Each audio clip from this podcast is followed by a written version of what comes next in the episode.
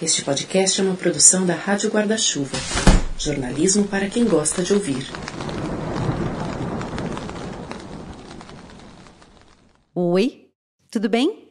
Que bom te encontrar de novo. Esse já é o quinto episódio dessa temporada do Põe Estante e quero te convidar a me acompanhar até a Bolívia em mais uma parada do nosso tour literário pela América Latina. O Brasil tem uma enorme comunidade boliviana e boa parte dela vive em São Paulo. Um levantamento da Secretaria Municipal de Cidadania e Direitos Humanos da capital paulista, feito em 2019 e divulgado no início de 2020, encontrou 75 mil bolivianos e bolivianas vivendo na cidade. Hoje, eles são o maior grupo de estrangeiros entre os paulistanos, superando inclusive os portugueses, que costumavam liderar esse ranking. Na última década e meia, principalmente, a comunidade se fortaleceu no Brasil e hoje tem raízes bem estabelecidas em algumas regiões. Há bairros de São Paulo em que a comida, a música, as festas bolivianas são encontradas com facilidade. A autora que nos leva à Bolívia é uma escritora contemporânea que capta o horror de ser um humano e, mais que tudo, de ser uma mulher. Antes de começar, aquele convite de sempre. Quando terminar o Panestante, vai lá dar o play no Finitude, que acaba de estrear a sexta temporada. No episódio de retorno dos inéditos, chamado O Palacete de Dalva, a Juliana Dantas e o Renan Suquevicius, apresentadores do podcast parceiro aqui da Rádio Guarda-Chuva, visitaram a hospedaria de cuidados paliativos do Hospital do Servidor Público Municipal de São Paulo. E eles contam como funciona essa unidade, essa estrutura. Em um momento momento em que temos visto, ouvido tanta desinformação sobre o que são os cuidados paliativos, com depoimentos na CPI da pandemia no Senado distorcendo ou mal utilizando o conceito, fica ainda mais importante ouvir essa história e outras tantas que o Finitude conta. Então fica a dica. Agora bora para nossa conversa? Esse podcast é apresentado por b9.com.br.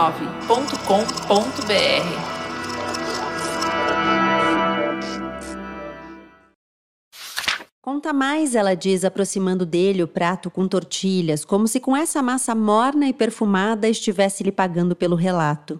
Eu já te disse tudo, Amador suspira. Diz que vocês bebiam aquele sangue. Você disse que meu filho não queria beber daquele sangue. Era sangue coalhado, senhora, quase pior que a urina, sorria Amador com amargura.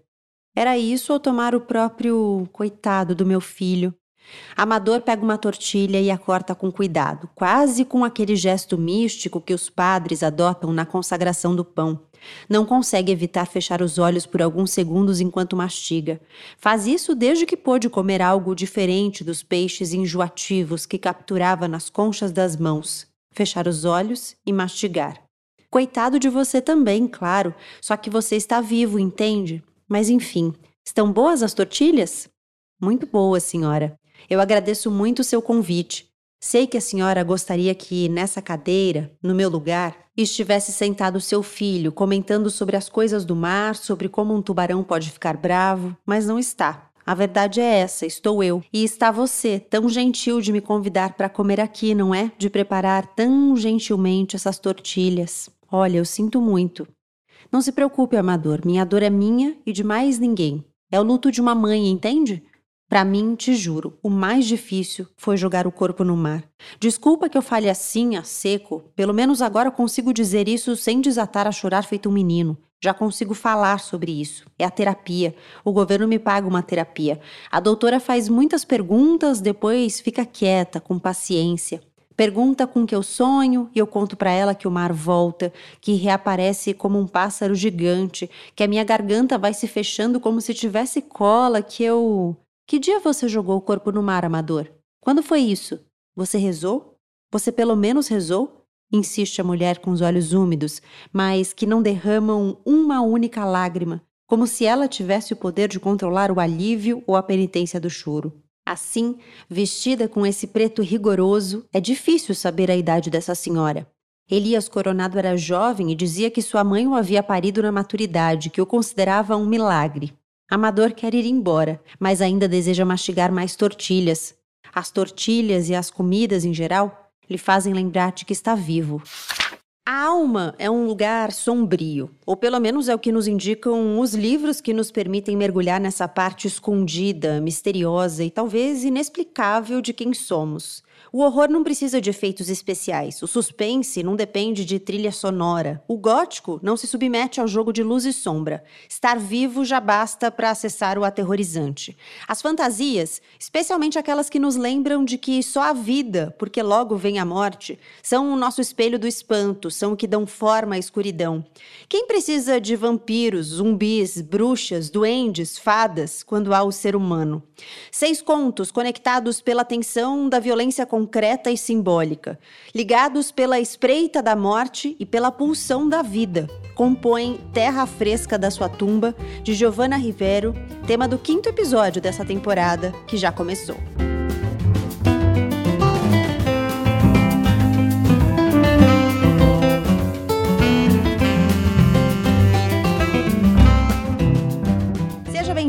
Seja bem-vindo ao quinto episódio da temporada Um Giro pela América Latina. Hoje a gente vai para Bolívia. Se é a sua primeira vez por aqui, eu te conto rapidinho. O Painestante é um clube do livro em formato de podcast. Eu sou a Gabriela Maier. Sempre tem mais duas pessoas falando sobre uma mesma obra aqui comigo e para falar sobre Terra Fresca da Sua Tumba, da boliviana Giovana Rivero. Eu convidei a Robana Moia e a Jéssica Balbino. Sejam super bem-vindas. Muito obrigada por estarem aqui. Queria pedir para que vocês se apresentassem. Vamos com, por ordem alfabética. Jéssica, quem é você? Obrigada, obrigada pelo convite. Um olá aí para quem está ouvindo a gente aqui.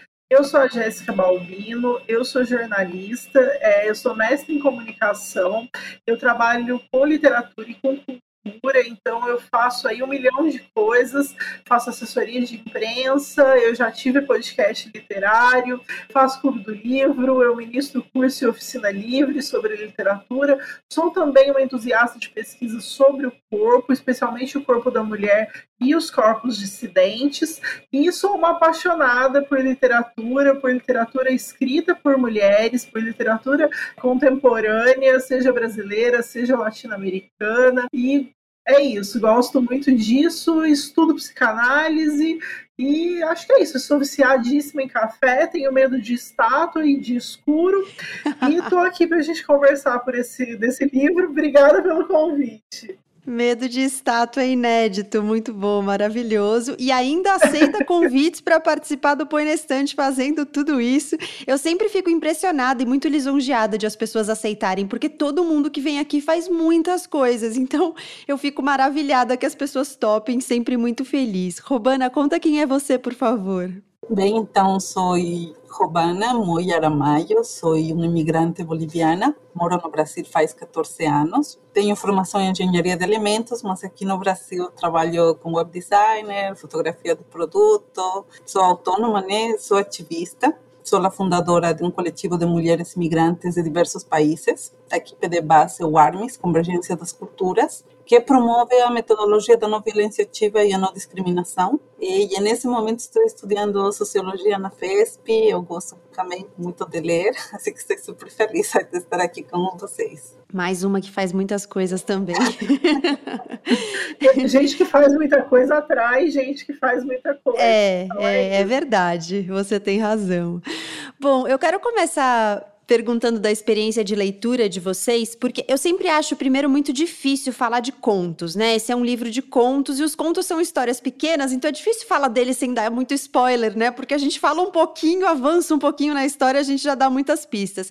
Mas acho que tem vários pontos que conectam todas essas histórias. E eu queria começar primeiro perguntando da experiência de leitura, porque às vezes os contos fluem muito bem, mas para mim especificamente, foi uma leitura difícil, porque eu achei todos os contos muito densos, então eu não conseguia ler um na sequência do outro. Eu lia um, eu precisava de um tempinho ali para processar, aí depois eu ia ler o outro. Como é que foi para vocês a leitura assim do livro? Fluiu muito rapidamente? Vocês também acharam que traz muitas questões pesadas, talvez, em cada uma dessas histórias? Eu achei muito denso também o livro. É, eu esperava uma leitura mais fluida e mais fácil. Né? Normalmente, livro de contos a gente lê bem mais rápido. E eu achei difícil isso que você fala de ler um conto depois do outro. Eu conseguia ler no máximo um conto por dia. Assim. Então eu demorei bastante tempo para finalizar a leitura do livro, justamente por isso, porque ele ia me envolvendo tanto. Cada um dos seis contos, né? Eu fui ficando tão envolvida com cada um deles, principalmente o primeiro. Assim, o primeiro eu demorei mais tempo para ler, né? Para absorver, assim, e depois a gente pode até comentar assim, se ele é a melhor escolha para a abertura do livro ou não, mas eu demorei bastante, mas eu gostei muito do livro, assim, eu fiquei bastante surpresa pelo lado positivo, eu não conhecia é, a literatura boliviana, assim, tinha muito pouco contato, na verdade tenho muito pouco contato com o que é produzido, mas foi uma surpresa muito feliz conhecer a literatura da, da Giovanna. Gostei muito de como ela trata várias nuances, sobretudo isso que mexe muito comigo, que é essa coisa do, do horror, do insólito e desses corpos de mulheres que estão vivendo né, aqui nesse, nesse espaço que é tão próximo da gente. Então isso me perturba muito, né? Isso me, me tira mais o sono do que as estátuas e o escuro. E aí eu fiquei bastante provocada ao final da leitura. Gostei, mas é isso, é um livro denso, sim, é um livro que ele exige da gente enquanto leitor. E isso faz dele um livro ainda melhor, né? É, seria ruim se falasse, ah, é um livro fácil, né? Acho que o livro que, que perturba é sempre um livro bom, porque ele te desloca, enfim, joga para vários lugares. Foi essa minha, minha experiência. Também nunca tinha lido nada, nada escrito por um autor ou uma autora bolivianos. Foi a minha primeira vez e, e foi muito legal isso, porque a Giovana é uma publicação recente, né? Esse livro da Giovana Rivera é uma publicação recente, uma tradução recente aqui no Brasil. Eu já tinha lido uma, algumas resenhas dele, algumas críticas sobre ele, que fala, colocavam ele num lugar de um, um novo gótico latino-americano, como muita gente tem chamado, né? Que várias, várias autoras e vários autores têm se colocado nesse lugar. Então eu já esperava umas questões mais ligadas às nossas partes sombrias, né? Mas eu achei mais denso do que eu esperava. E eu também achei isso muito bom. Robana, como é que foi para você a experiência? Para mim foi, digamos, que gostei, não porque na parte andina meus avós, meu avô era mineiro, então tem muito tema da oralidade e por sincretismo religioso, então tendria muitas histórias de terror, de condenados, amaldiçoados. Eu cresci ouvindo todas as noites esse tipo de histórias, não tanto que meus filhos têm medo que eu conte as histórias. Ele falou, você está história de medo. Então foi legal porque também a Giovana é de Santa Cruz uhum. e eu, a verdade que nunca tinha lido nada de, dessa região da Bolívia. E também foi interessante porque eu também leio muito de Bolívia, mas é, recopilações de contos, não, é, coisas mais históricas, mas a verdade é que não tinha leído nada assim tão contemporâneo, não? Foi uma surpresa agradável. Já gostei porque é um estilo que eu gosto muito, que te dá medo, que te coloca em contato com, com coisas que você às vezes não quer enxergar, não? Porque o medo, o terror não simplesmente é dado por fantasmas ou coisas sobrenaturais, não são simbolismos, são aforismos, alegorias que vamos utilizando para talvez poder enfrentar situações do cotidiano de nossa realidade, não? que está permeada por muita violência, para poder lidar com ela, não? Inclusive nos contos tradicionais você vai encontrar alegorias para representar violências que se sofrem no cotidiano e que são um tabu falá-las abertamente. Então, nesse sentido, foi interessante ler o livro e também não porque traz a temática de alguma forma da migração de alguns personagens, então eu gostei, mas sim, claro, é denso o livro, mas é como, para mim foi como viciante. Aí eu pensava e era como, te iba puxando, você não podia soltar, queria saber mais, não, não podia ficar só com um pouquinho. Mas sim, é um tema denso, que mexe, acho, muito com as emoções, com os temores, com nossos valores. Você usou uma palavra muito feliz aí, que é alegoria, né? No início, né, eu até faço na abertura uma brincadeira com as criaturas da nossa fantasia, que às vezes nos deixam com medo, e aí cada lugar, cada cultura, cada, enfim, cada grupo étnico vai ter as suas alegorias, as suas, os seus símbolos ali, né? Mas são sempre representações da nossa vida real, né? Do nosso cotidiano, dos medos que a gente tem que enfrentar, das angústias que a gente tem que enfrentar também.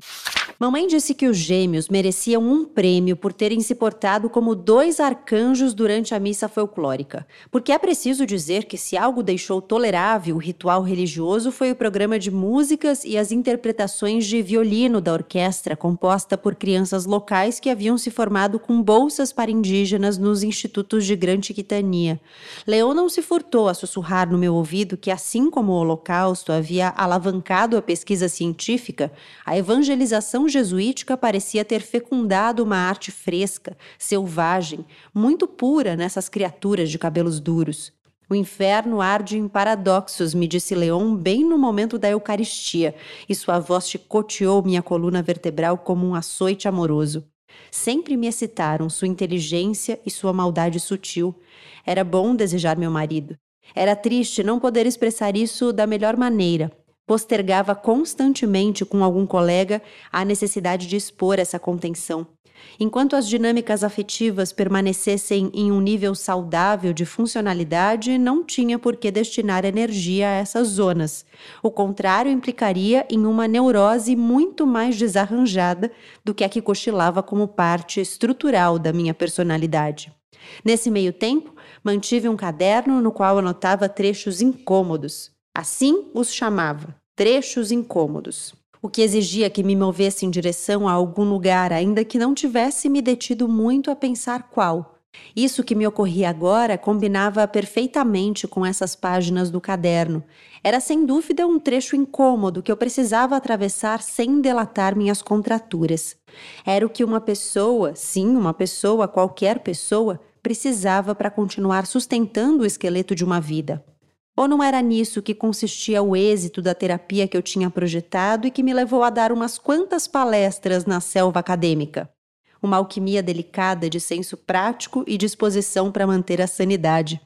Claro, não faltaram fundamentalistas da linha de Freud para criticar meus postulados, considerando-os ineficientes, de resultados temporários e perigosos, incapazes de decantar em uma catarse libertadora eu gosto muito de uma coisa que eu acho que dialoga com o que a Jéssica falou também, que é essa questão dos corpos. Em todos os contos, eu acho que tem uma colocação do corpo, em especial do corpo feminino, a exceção talvez do, do primeiro conto, que a Jéssica até destacou, né? Porque a, nesse primeiro conto, Peixe, Tartaruga e Urubus, tem uma mulher que quer saber o que aconteceu com o filho dela depois de um naufrágio. Então ela está conversando com o sobrevivente desse naufrágio e ela quer saber o que aconteceu aconteceu com o corpo do filho dela. Nesse, eu acho que o corpo desse menino, né, que morreu no naufrágio, que eu pelo menos li como um menino, mas depois fiquei pensando, talvez ela já seja uma senhora e ele já seja um homem adulto, né? Mas enfim, é que a mãe coloca muito no lugar do filhinho, quase assim, né? Então você fica imaginando um menino.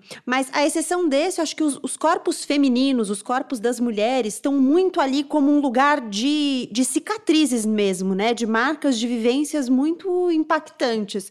Nesse primeiro ponto, né, eu enxerguei como também, é, e, e, me ficou essa dúvida, né, até o final do, do conto, eu fiquei com essa dúvida, tipo, ele era um jovem, ele era um rapaz, ou já era um homem feito, né, enfim. Mas ainda assim, eu acho que é um, um conto que fala do corpo da mulher, porque a gente tem uma mãe ali em evidência, né? E, e cria-se uma tensão entre ela e esse sobrevivente, né, do naufrágio, muito grande, assim, muito palpável, né? É uma muito. tensão que é crescente ao longo do, do conto e acho que isso também foi uma coisa que me fez é, não conseguir ler esse conto numa tacada só, para saber o que, que, tinha acontecido e tudo mais, porque essa tensão meio que foi me consumindo. Mas eu acho que tem uma ansiedade ali também desse corpo dela, que é esse corpo de mãe, que é esse corpo que precisa saber o que aconteceu com o próprio filho, né?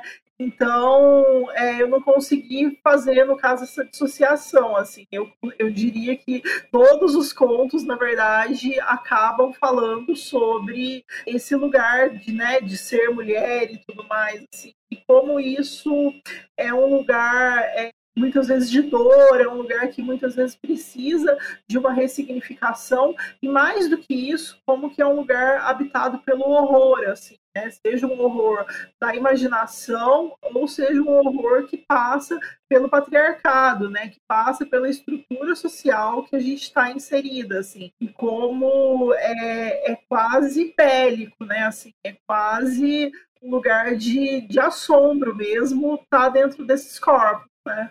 Vou dar um pequeno contexto para o que vou falar, eh, porque várias das histórias mexem com valores, não? Coisas que eu conheço da cultura boliviana, ou inclusive fatos reais, não, que ela pega e, e coloca, não, de, de notícias e casos como conta mansidão, digamos. É, eu fiquei imaginando quantas coisas eu não estava perdendo ali. Eu falei, eu, eu talvez não tenha repertório para captar nem metade, né, do que. Então, não sei, por exemplo, no conto de. Não é a mansidão, onde está a japonesa, não me acordo agora, mas, por exemplo, Bolívia, Santa Cruz tem a segunda colônia mais grande do quinauenses. É o segundo conto, né? Quando chove parece humano, que é de uma de uma senhora japonesa. É migrante, que são em Santa Cruz e demais. Mas também, à medida que iba lendo os contos, eu pensava no, em uma marca colonial que temos, que vem por la colonização eh, do cristianismo, não, com esse pudor com o corpo de enxergar o corpo como um objeto, não sei, de pecado, de luxúria, algo que você não enxerga, você não toca. É como se, especialmente as mulheres, nossa relação com o mundo fora dos olhos para fora, e você não, não vê esse corpo, não toca, não experimenta. E nas histórias, por menos onde os personagens são mulheres, não, ela vai falando de várias coisas e isso gera um incômodo. Eu senti esse incômodo porque você normalmente não, não fala dessas coisas não sei, ou pelo menos na minha cultura, você não fala com outras mulheres dessas coisas. Conta de socorro, quando vai falar, não que ela apertava os peitos, porque era uma consequência do medicamento que estava tomando. Então, tem várias descrições que faz que geravam um incômodo para mim, porque me confrontavam com imaginar esse corpo, esse corpo que ela não sei, como herança colonial, não, não enxergamos. Não? E traz o tema do abuso também, e vai falando de várias imagens. Eu acho que essa, para mim, foi como a parte mais difícil e também, ah, creo que importante, não? Como depois da leitura de de haberme permitido, porque a leitura te permite não viajar e fazer coisas que talvez você na vida real não faria, assim como permitir-me imaginar outras coisas, permitir-me confrontar com meus valores, com minhas crenças. Nesse sentido, acho que livros como muito liberador, não sei, como mulher, como boliviana, não, de de eso, de confrontar valores, crenças, de repensar como nos relacionamos com os corpos. E nesse sentido, não sei, como boliviana, porque é outro contexto, não é brasileiro, me parece assim como muito potente, muito forte, assim como, assim, é como, um tapa na cara, né? E era quente esse líquido viscoso que deixaram em você? Quente? Morno, viscoso, era um líquido como a clara do ovo? A clara, Elise, assim que a casca se quebra? Sim, acho que sim. Não sei, eu achei que fosse o sangue do mês. E no entanto não era, era a semente de um homem. Sim, pastor Jacob, eu estou dizendo a verdade. A verdade é sempre maior que os servos, ainda mais se a serva se distraiu, se não se cuidou como exige o Senhor. Nós vamos determinar qual é a verdade. Conforme registramos no seu primeiro depoimento, você estava imersa em um torpor estranho, como se tivesse oferecido a vontade ao diabo. Eu nunca ofereceria minha vontade ao diabo, pastor Jacob. Não diga nunca, Elise, somos fracos. Você é muito fraca, como se vê. Eu estava dormindo, pastor Jacob. Isso você já disse.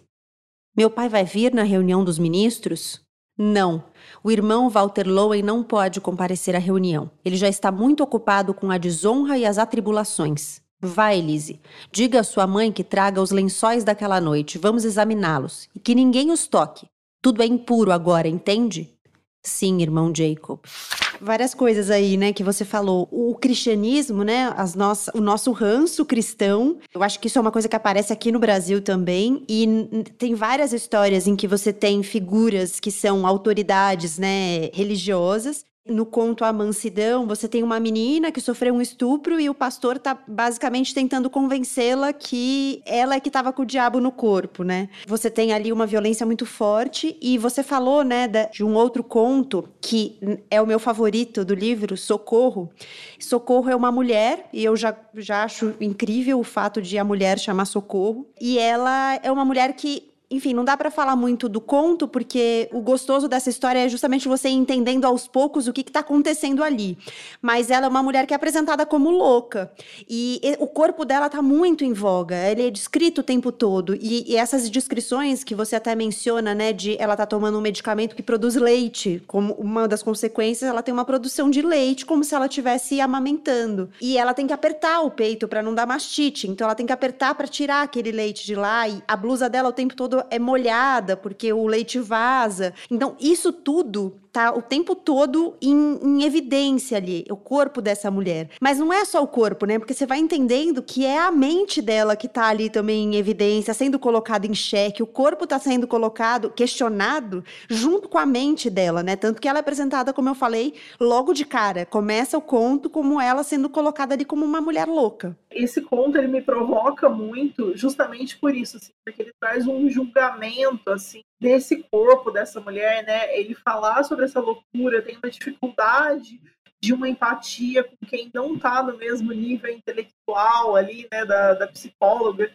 aparece no ponto, e ela vai tentando traçar esse diagnóstico ali, ela fica o tempo todo tentando encaixotar essa suposta é, loucura, né, e acho que é o ponto talvez o mais complexo do livro, mas o que eu mais gostei é o A Mansidão, assim, é o meu conto preferido, e eu acho que ele talvez é o preferido porque, eu não sei, talvez ele seja mais próximo daquilo que a gente experiencia sendo mulher, assim, o tempo todo. Talvez ele seja o menos distópico nesse sentido, assim, né? Ele é mais próximo do que talvez a gente pudesse passar e a gente assiste isso o tempo todo, né? Por exemplo, no Brasil a gente não tem a legalização do aborto, né? E aí me remeteu muito a um caso que a gente viveu no ano passado daquela menina pernambucana que foi estuprada e aí vazaram o endereço dela local onde ela faria um aborto legal, porque ela era uma criança, né, enfim, foi vítima de um estupro, e aí fundamentalistas religiosos foram até o hospital para culpá-la, né? E aí nesse conto acho que isso remonta todo esse sentimento, assim. Então é um conto que faz a gente ficar muito sentir muita assim, injustiça sobre esse corpo da mulher, né? O padre tentando convencê-la de que, que, ela tinha vivido, talvez é, fosse ali uma possessão demoníaca, né? Tentando fazer com que ela perdoasse o, o agressor, uma total ausência de responsabilização desse homem que tinha praticado esse ato, e aí a gente vê uma, uma remontagem meio que ancestral, assim, né? Ela consegue entrar um pouco em termos com tudo que aconteceu a partir da intervenção de um indígena do lugar para onde eles vão se refugiarem depois disso que acontece. Talvez seja um conto mais esperançoso de alguma maneira, apesar de todo o horror real que ele traz, enfim. É, falando desse conto da mansidão, também tem outro plano, não? Porque você tem os menonitas que são migrantes, não? E vocês têm Santa Cruz, tem esse indígena que é andino. Então você tem imigrantes de diferentes lugares e diferentes culturas, não? Porque a cultura andina é muito diferente, não? E me pareceu assim como muito uma sacada assim espetacular que a justiça se dá desde os valores de outra cultura, não? Porque para as crenças e os valores que ela tinha não havia como fazer justiça, não tinha como ter justiça. E quem lhe dá essa justiça é alguém é, que é também um migrante, de outra cultura e además essa justiça se sacraliza, não? Porque é uma ofrenda à Pachamama, é. de um ritual que se utiliza na Bolívia. Fica entre mito e verdade que quando você vai construir, você tem que ofrendar uma uma vida humana, não? É um mito que, que temos, mas ninguém sabe se realmente se faz isso. E isso para mim foi assim como muito forte, não? Porque claro, como migrante experimento em São Paulo o encontro com outras culturas, e aí coisas que talvez desde minha percepção, desde minha vivência, não teria alguma saída. E falando com pessoas de outras culturas, tem outras saídas porque tem outros pontos de vista. É, eu também gosto dessa, dessa resposta, né, que a vida vai dar a esse crime e que vem, como você bem colocou, né, de uma pessoa que está alheia ao que ela estava vivendo até então naquele contexto dos menonitas e tal, de modo que ela não entende porque seu pai, Walter Lowen, a obrigou a ficar. Será que espera que ela peça perdão pelo seu pecado, pela vergonha, pela deserção? Que esclareça que não foi ela quem caiu na terrível tentação, na armadilha de onda de aerosol e baba e que os seus sussurros produziram asco nela mesmo na inconsciência? Não é correto que Elise sinta o que sente, mas o relâmpago da abominação a faz querer ser filha do índio. Teria se sentido bem mais protegida. Elise, no entanto, se agarra à sua última mansidão quando Walter Lowen passa a mão por suas costas, sustentando suavemente essa coluna de garotinha que vai cedendo, curvando-se ante as demandas do útero crescido. Confia nele e no muito que seu pai lhe ama. No entanto, o conhece muito bem e sabe que é capaz de dar a outra face sem pestanejar como quando convidou para jantar em sua própria mesa o ladrão que havia surrupiado sua mochila com os salários de seis meses. Pagou a ele uma viagem de Santa Cruz a Manitoba e fez com que servissem pratos fartos ao homem. Para demonstrar o quê? Que Deus o havia abençoado com um espírito mais generoso? Que tinha a habilidade de transformar uma ofensa em amizade? É apenas dinheiro, não me roubou nada de importante, explicou Lowen na ocasião. Dessa vez não se trata de dinheiro e ainda assim seu pai está disposto a oferecer de novo a face já tantas vezes machucada. Dessa vez se trata dela. Neste caso, pensa Elise, contendo a vontade de chorar. É a sua face, seu ventre, é o seu futuro insultado, enlameado, sujo. Elise olha transtornada para o pai. Quer que ele explique por que convidou o irmão Klassen para esse encontro absurdo. Que ele explique, por favor. Isso também é uma questão que aparece várias vezes no livro, né? Que é aquele que vem de fora. Quem é, afinal, o boliviano, a boliviana, né? Quem são as pessoas que fazem a Bolívia, né? Então você tem o conto que você até mencionou, que tem essa senhora japonesa e ela, ela menciona uma cidade que é toda de japoneses. Você tem, num dos últimos contos do livro, o penúltimo, Pere de Asno, você tem também um trânsito ali entre o Canadá e a Bolívia. No próprio, às vezes até sutil, né? No próprio, o primeiro conto, esse dos náufragos, náufragos, é, em determinado momento você descobre que o sobrevivente é salvadorenho. Enfim, então o tempo inteiro tem pessoas que vêm de outras partes, que chegaram de outros lugares ou que têm ascendência de outras partes também. Talvez uma discussão que eu li é, desse lugar brasileiro, né? Eu, eu li um pouco do ponto de vista da latino-americanidade, que é um pouco essa discussão do que é ser latino-americano, quem somos latino-americanos, né? Os brasileiros às vezes se sentem tão alheios da América Latina. Eu acho que cada vez mais a gente está se entendendo latino-americano. Então fiquei pensando um pouco nisso, assim, dessa construção de identidades. Robana, você ia falar que você falava do conto dessa senhora japonesa, que você falou que tem uma comunidade muito grande, né, de japoneses na Bolívia. Em Santa Cruz, ¿no? que é a segunda colônia mais grande. E isso tem uma influência, não? Mas eh, um tema que me parecia como interessante é a alteridade, não? Porque todos os contos aí esse jogo de alteridade. Eu adoro essa palavra, inclusive, alteridade. Eu acho uma palavra boa. então, quando, não sei, por exemplo, novamente, porque teve contos que me pegaram mais, não? como Socorro, aí pensava, porque a personagem vai como vendo que não consegue mais esse vínculo com a mãe, que é como um dever estar aí, e como migrante, todos os migrantes acham que porque você volta e você não é mais o mesmo, você mudou e temos a impressão de que as pessoas que ficaram não mudaram, mas elas mudaram também. E depois dessa experiência de emigrar, essa transformação, você vai voltar e talvez você queira esquecer coisas de sua história nesse lugar que não quer lembrar nesse momento presente. Mas esse retorno te confronta, talvez com feridas, com coisas fechadas que você vai ter que integrar, vai ter que fechar porque esses personagens que são dos familiares, sua vida cotidiana, mantém vivo isso, não? Voltar é lembrar também, né? Não, lembrar e enfrentar, não, porque também quando você vai, deixa a coisa assim fechar. Isso é como também muito forte, não? Creio que por a experiência de migração que estou vivendo, para mim os contos foram como assim, me fizeram refletir muito. Não sei, o primeiro conto também me trouxe muito a imagem de, de los refugiados no Mediterrâneo, ou os mesmos migrantes no que você falou, centro-americanos, migrantes que tentam entrar nos Estados Unidos por México, não conseguem, tentam ir por rio, por mar. Então, como a agonia de estar, porque uno vê as notícias e uno vai naturalizando e ela vai descrevendo, não como vai secando o corpo, desespero por comer qualquer coisa dos náufragos. E a mim, sinceramente, o primeiro conto me horrorizou nesse sentido, que eu não sei o que é estar perdida no mar, em um bote, sem comer, sem tomar água com alguém morrendo de teu lado. E o conto, eu acho que incluso é sutil, é amável à realidade horrível que nos remete, não? Então, acho que nesse sentido, o primeiro conto foi assim como ter que enfrentar uma realidade que está naturalizada, que não queremos ver, pero que esse conto de alguma maneira trazia para você refletir. Esse conto, ele também, ele é o conto inaugural do livro, né? E eu acho que ele já dá algumas pistas também do jeito que ela vai construindo imagens para gente, porque eu senti descrições muito sinestésicas.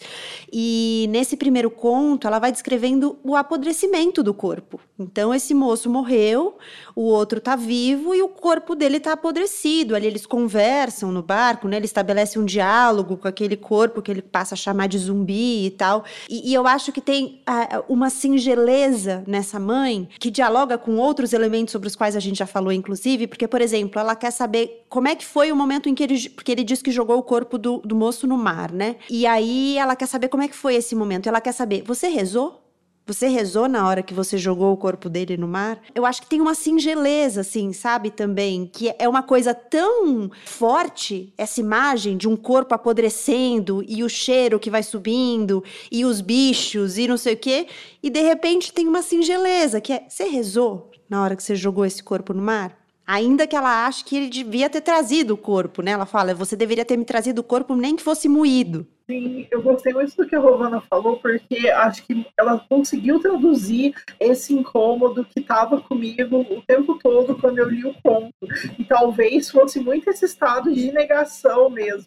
Não querer enxergar toda a podridão que está ali adiante, né? Assim, tá à deriva, né, nesse mar, assim, perdida nisso, e acho que ele realmente, agora refletindo aqui ao vivo, ele remonta essa minha opinião, que eu falei, talvez não fosse a, a melhor escolha, né, para a abertura do, do livro, do meu ponto de vista, mas talvez seja, né, porque acho que ele causa esse incômodo, é um conto que eu fiquei meio nauseada lendo, assim, então acho que também por isso eu né, falar, não gostei tanto, mas acho que essa náusea, quase física mesmo, assim, ela é bem proposital nesse sentido, né? É muito sinestésico de fato, né? Porque se eu sentir isso fisicamente, então acho que o objetivo da autora ali foi mais do que cumprido nesse sentido. Teve uma frase da Giovanna Rivero, da autora, que eu li, se eu não me engano, no perfil da B de Barbari, que fala, né, sobre livros, e ela falava que participou de um evento com a autora e ela disse, eu anotei aqui, eu não sei se ela quando reproduziu a frase foi literal, mas imagino que sim, porque é uma frase curta. Ela fala que a autora tem uma posição em que ela diz que tudo é político. E aí ela fala: se há náufragos no mar,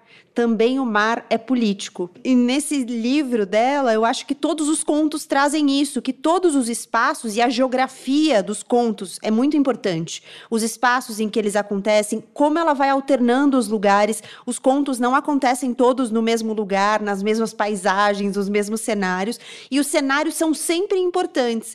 E os espaços são sempre políticos. O que acontece nos espaços é político. Então fiquei pensando bastante nisso, né, ao ler alguns dos contos contos eu reli depois de, de ler essa frase e essa frase ficou ecoando no entendimento de cada história. Coronado morreu no dia 95. Se deixou levar ali, esticado ao longo do estibordo, o sol batia em suas costas do lado esquerdo, de forma que eles provavelmente se dirigiam ao sul ou ao oeste.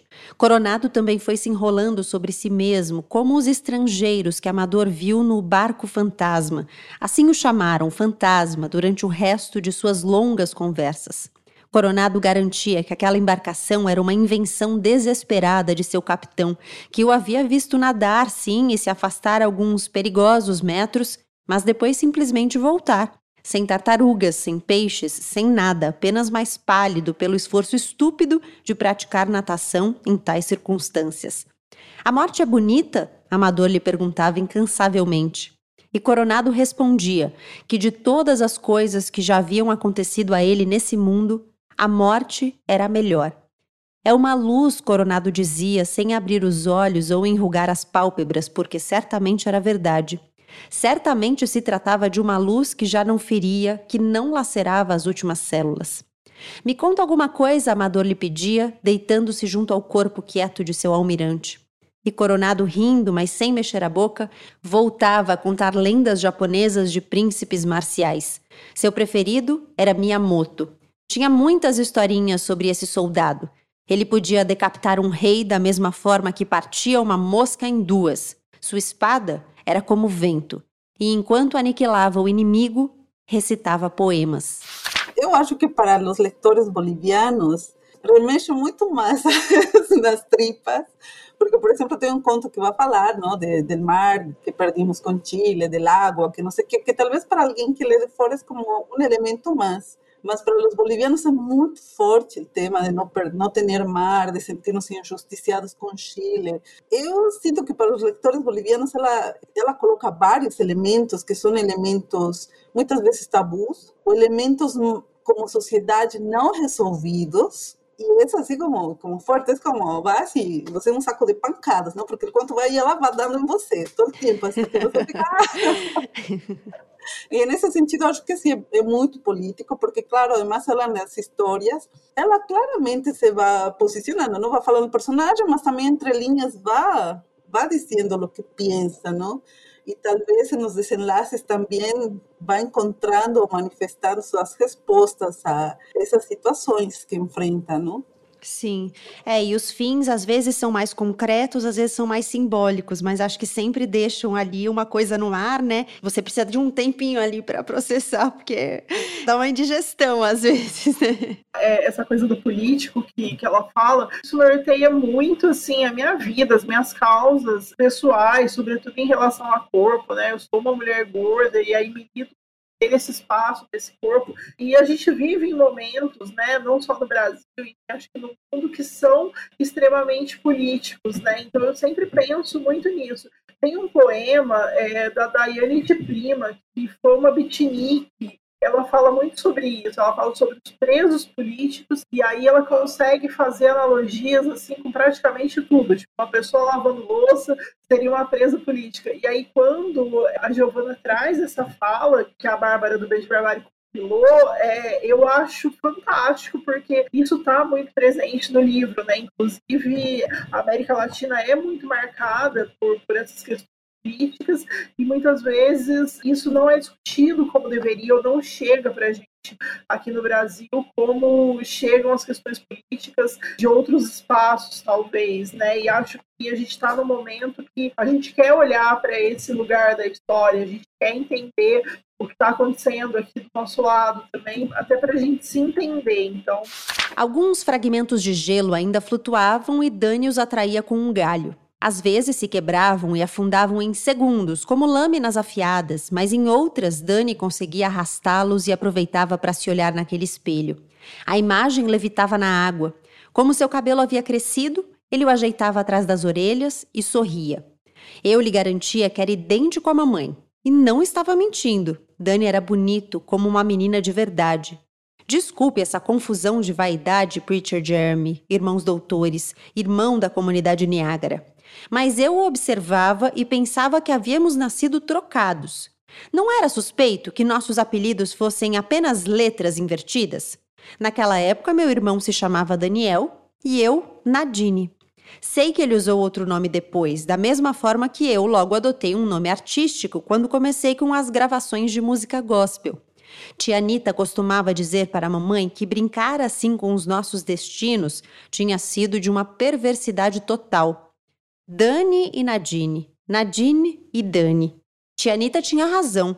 Eu devia ter puxado de mamãe o seu nariz pequeno e os seus olhos de boneca japonesa, mas me parecia com um papai em quase tudo, especialmente em minha boca grande. Todos na Bolívia diziam isso. Inclusive Dani, quando eu conseguia deixá-lo muito furioso, me chamava de bocona ou de bocuda. Fora isso, Comecei a engordar sem poder evitar. Em todo caso, as coisas do corpo não me importavam muito naquela época. Enquanto Dani se alongava e desenvolvia músculos que o faziam parecer um anjo grego.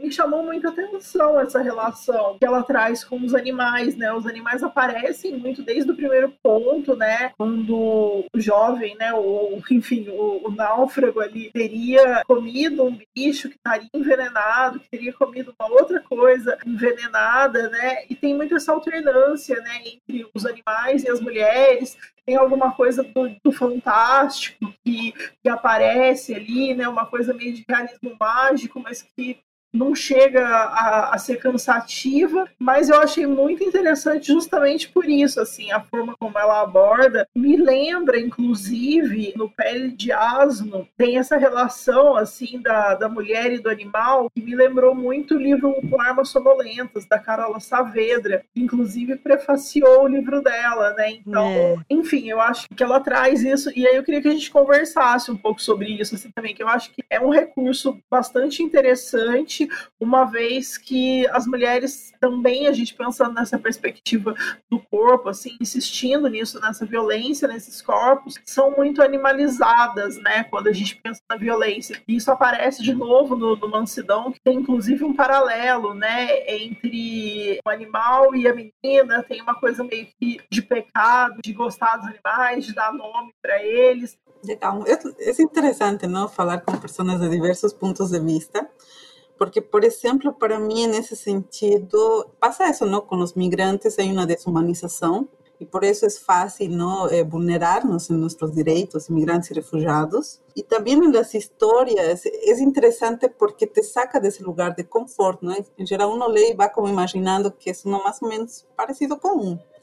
E os personagens não son migrantes o son racializados, o en el caso de los menonitas hay un preconceito porque es una comunidad fechada, de una creencia religiosa. Entonces ya son corpos, digamos, existencias que, que son incómodas si pensamos desde un nacionalismo y desde lo que es cómodo, que es conocido, porque además lo desconocido nos genera ese desconforto, ¿no? que se traduce como xenofobia también. E, em geral, quando desumanizamos, não pensamos lo que passa com essas pessoas.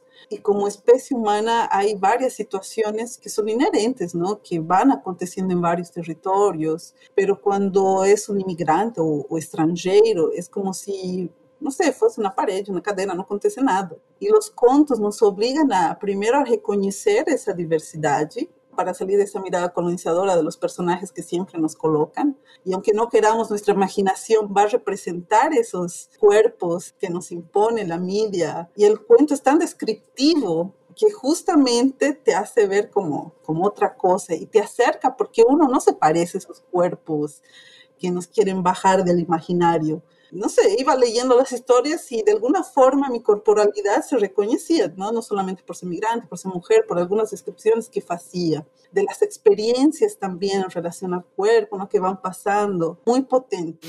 Penetro na bruma protegida pelo meu poncho, acendo a lanterna do celular e avanço na ponta dos pés até o vulto, A neve está novinha e ainda parece algodão, mas sigo avançando na ponta dos pés porque sei que no reino da noite só se pode entrar assim. Não seja por excesso de confiança que o chão se abra sob meus pés e eu acabe em outro lugar. Um grito não me salvaria dessa abdução subterrânea. Moramos tão longe de tudo, cercados pelos Finger Lakes e pelo rumor das cataratas, que meu grito se confundiria com o de algum lobo assolado pela fome. O cervo tem os olhos abertos e ainda há brilho nas córneas. Deve ser o efeito do frio se materializando sobre todas as superfícies. De fato, fede, um cheiro entre amargo e adocicado que ainda não é insuportável, mas que invade o ar em pequenas lufadas. E é fato que de sua barriga rachada por um tiro têm se alimentado os ratos da região, que devoram as tripas da mesma forma que os vermes. Eu os vi fuçando aí com aquele jeito sinistro que os roedores têm de comer, aplicados, minuciosos. Talvez, inclusive, nos primeiros dias tenham até acampado aí em busca de um último calor. É preciso sobreviver ao maldito inverno. Na verdade, não os culpo. Também o tema dos rituais de la, com a morte me chamou muito a atenção. É, a morte é um tema muito presente, né? É, porque é isso, não? ela vai mexer com coisas que nos dão medo. E a morte, é como algo desconhecido, também nos dá medo. E eu pensei muito também na pandemia, não? porque não, muitas pessoas não têm não se puderam despedir. Então, o primeiro conto remete a isso também, não? que a mãe não conseguiu fazer ritual de fechamento de morte. É, e agora a gente está exatamente nesse momento, né? Sem poder se despedir. Então, não, quando o cara é sepultado, digamos, também não há um, um ritual de morte. Acercar a morte é algo que é parte do processo como seres humanos, mas nós precisamos de certos rituais para integrar essas coisas. Me parece super atualíssimo nesse sentido também. Sim, tem toda a razão. Eu não tinha pensado por esse lado, não tinha feito esse link com o momento que a gente vive agora na pandemia, mas você tem toda a razão. Ela não consegue fazer os rituais e para ela, aquela conversa, né, com o sobrevivente é o ritual, porque ela vai tentando ali dar um fechamento para a história com o filho, né, que morreu e, e, de quem ela não conseguiu se despedir. Eu acho que acaba sendo uma coisa que junta todos os assuntos, que é a desumanização. Você usou essa palavra, Rovana, e eu acho que a desumanização é uma coisa que aparece nos contos de várias formas, né? Então a Jéssica trouxe a questão da animalidade e a desumanização, ela às vezes é simbólica, né? Então não precisa necessariamente ter uma animalidade colocada ali para que as pessoas sejam desumanizadas. Eu gosto dessas comparações com os animais, mas gosto também quando não há comparação com os animais, mas ela consegue demonstrar uma certa animalização é, a partir de outros processos, né? De outras ações que vão nos desumanizando justamente. Acho, acho que essa palavra é muito precisa para as histórias que vão sendo contadas aqui. A, a, desumanização acho que é um processo constante do livro e de ser mulher. E achei muito legal isso que você trouxe de ser migrante também, né? Eu não tenho essa experiência, mas reconheço por outros lugares pela existência de mulher, assim, alguns processos de desumanização, mas em algumas vivências vão se acrescentando camadas, né? Então, ser mulher, ser uma mulher migrante, ser, enfim, ser uma mulher migrante negra de repente, não sei, acho que experiências que vão acrescentando camadas aí a esses processos que nos levam à desumanização e nos levam a questionar também quem é a gente ocupando esses espaços, né? Quem é a gente aqui e agora. É, no conto A Pele de Asno, é o, o, conto também que explica o nome do livro, né? A gente não vai explicar aqui, mas é o conto que explica o nome do livro. Mas eu fiquei pensando como a terra, que está logo no nome, né? Terra fresca da sua tumba, é uma terra que aparece em todos os lugares, quase como um questionamento de pertencimento, porque todas as pessoas que aparecem ali, os personagens que estão protagonizando essas histórias, são pessoas que estão tendo as suas existências colocadas à prova. Então, o tempo inteiro se encontrar com a Terra é uma reafirmação da existência, né? Cada um vai encontrar com a Terra de uma maneira. E tem em um dos contos tem um momento que alguém coloca uma frase ou um questionamento de o que cada um leva da Terra, né? O que cada um eh, leva e o que cada um deixa na Terra, né? Quais são as nossas heranças para a Terra e quais são as heranças que a gente leva da Terra. E aí eu acho que a gente gente pode fazer vários paralelos com a Terra propriamente, mas também com a Terra no sentido, se a gente for pensar metaforicamente, né, no sentido de raiz, com quem veio antes da gente, né? No conto no Socorro também, eu acho que tem uma coisa muito impactante colocada de como a gente está ligado às putrefações, às obsessões e aos entierros, que ela vai explicar que é, é esses esse processo de esconder tesouros nas paredes, né? Você cimenta os tesouros ali para escondê-los dos nossos pais, que são também em determinada medida a nossa terra, né? Então acho que a terra é um elemento muito importante para todas essas histórias. É, eu fiquei. Teve um ponto que eu fiquei pensando nisso, e acho que o pós-fácil, né? A Paloma Franca Morim consegue amarrar isso bem, né? E ela fala justamente sobre, sobre a morte, né? E fala sobre essa territorialidade, né? Esse, esse ambiente, essa voz narrativa territorial que remonta essa coisa da terra, né? Que remonta esse lugar de onde a gente veio. Eu sinto que o livro também tem muito essa coisa ancestral de uma ancestralidade que perpassa é, várias culturas, né? Acho que a Rovana falou um pouco disso, assim, mas a gente consegue encontrar, por exemplo, né, essa descendência japonesa, a gente consegue encontrar indígenas, enfim, a gente consegue encontrar dentro da, da própria família, ali num, num grau mais imediato, mãe, pai, mas remonta muito isso, né, de desse pertencimento territorial e quase como uma negação de memória também, né? É quase como se ela estivesse escrevendo para remontar essas memórias de quem não pôde escrever ou ter esses processos de, de luto e de justiça por si. E aí eu sinto que isso tudo está muito pulsante no livro dessa maneira, assim, né? É quase como que uma justiça também a essa territorialidade, né? Acho que a esses corpos que são migrantes, estrangeiros, é, numa terra que não é deles e que também não sabem a que lugar pertence. É um livro que fala muito desse não pertencimento, né? Que fala muito desse fluxo de pessoas indo e vindo, muito de abandono, né? Os personagens vão se entrelaçando através disso, desse abandono, dessa memória mesmo, né? de uma memória que fica ali arranhando, mas ela não é uma memória clara, né? Você não consegue recorrer a exatamente o que aconteceu. E acho que isso deixa muitas fendas, né? Deixa muitos buracos ali e que talvez o livro seja uma tentativa de, de preencher isso tudo que está nesse imaginário, né?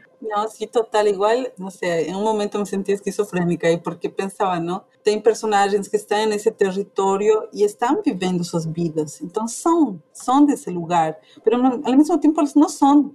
E em Socorro, essa mulher que volta ao país, ela está sendo e não sendo al mismo tiempo, ¿sabes? Y es, es, como muy fuerte eso, porque te obliga a ponerte en varios lugares. Todo el tiempo você está en varios lugares, você no fica inmóvil. Y esos personajes en ese sentido me parecen potentes porque todo el tiempo te deslocan, te obligan a deslocarte porque si no você no consigue entender cómo va la historia, no consigues enganchar la historia. Y eso es difícil, ¿no? En un momento en el que estamos, donde las no sé, la sociedad se afirma en ciertas cosas y parece que, que nadie quiere ser flexible. Me pareció refrescante en ese sentido la historia. No de una forma amable, eh, porque los cuentos no son amables, digamos, por las historias, pero te pone en situaciones, si usted va a querer leer este libro y avanzar, você va a tener que ir deslocándose en varios lugares, varios puntos de vista. Yo me sentí más libre, más leve, porque internamente ela me fez andar por vários espaços que normalmente eu não visito. Então foi como, como lindo isso. Nossa, e, e é, é, bonita e potentíssima essa imagem, né? De você caminhar internamente pelos lugares que você não costuma visitar. Eu acho que o livro é exatamente um convite a isso. Nessa noite acordei febril. Tateei o chão com os pés retraídos, mas só encontrei a cerâmica fria. Onde teria deixado meus chinelos? Leon dormia com um abandono comovente. Procurei também às cegas os chinelos dele, mas me lembrei que Leon estava com umas frieiras invencíveis. Decidi ir descalça até a cozinha. Atravessei o quintal com passos rápidos e comprovei o que todos os adultos descobrem: que os quintais da infância se encolhem com os anos. A plantinha de mandrágora, que, segundo a explicação de mamãe, tinha finalmente florescido, depois de anos de cuidado obsessivo de socorro, que adubava suas raízes com casca de banana, exalava um cheiro horrível, amargo, levemente atenuado pela umidade do limoeiro que já quase não dava frutos. Acendi a luminária da cozinha para não fazer muito escândalo a essa hora. Que horas seriam? Cinco? A mais escura da madrugada? E olhei meu entorno para reconhecer esse súbito mapa familiar. Sabia que na gaveta contígua ao faqueiro mamãe guardava remédios, sempre os guardava. Tanto que a primeira coisa que Leon fez ao chegar foi jogar no lixo todos os frascos e cartelas com a validade vencida. Mamãe ouviu fazer isso com o coração perfurado pelo sentimento de desperdício. Com certeza havia se condoído por cada comprimido que Leon lançou no vaso com uma pontaria brincalhona em cada pílula, em cada pequeníssima cápsula, celeste, dourada ou roxa, antibacteriana, expectorante ou relaxante, por acaso não havia uma promessa perfeita de outro mundo? Claro, era isso que prometiam meus colegas inimigos. Era essa a fuga fácil e artificial a que sempre me opus. E, no entanto, estava disposta a pagar por uma multa de alteração de passagens para fugir da perseguição de socorro, de sua sanha incompreensível. Aviões ou cápsulas, miligramas ou milhas, tudo formas de evadir. A gente falou rapidamente aqui da Giovanna Rivero, ela é uma autora que agora está sendo conhecida no Brasil. Ela nasceu em 1972, tem 49 anos. A gente só tem, por enquanto, esse livro dela publicado aqui e um conto dela que saiu na revista Punhado, que publica também é, literatura latino-americana. É uma autora super premiada, mas que passava fora ali do nosso radar. Nasceu em Santa Cruz, como a Giovanna lembrou. E esse livro, Terra Fresca da Sua Tumba, da Giovanna Rivero, tem tradução da Lara Del Rey, que é uma das editoras da Incompleta, da editora Incompleta, e esse livro é uma coedição da Incompleta com a editora Jandaíra. Tem 189 páginas.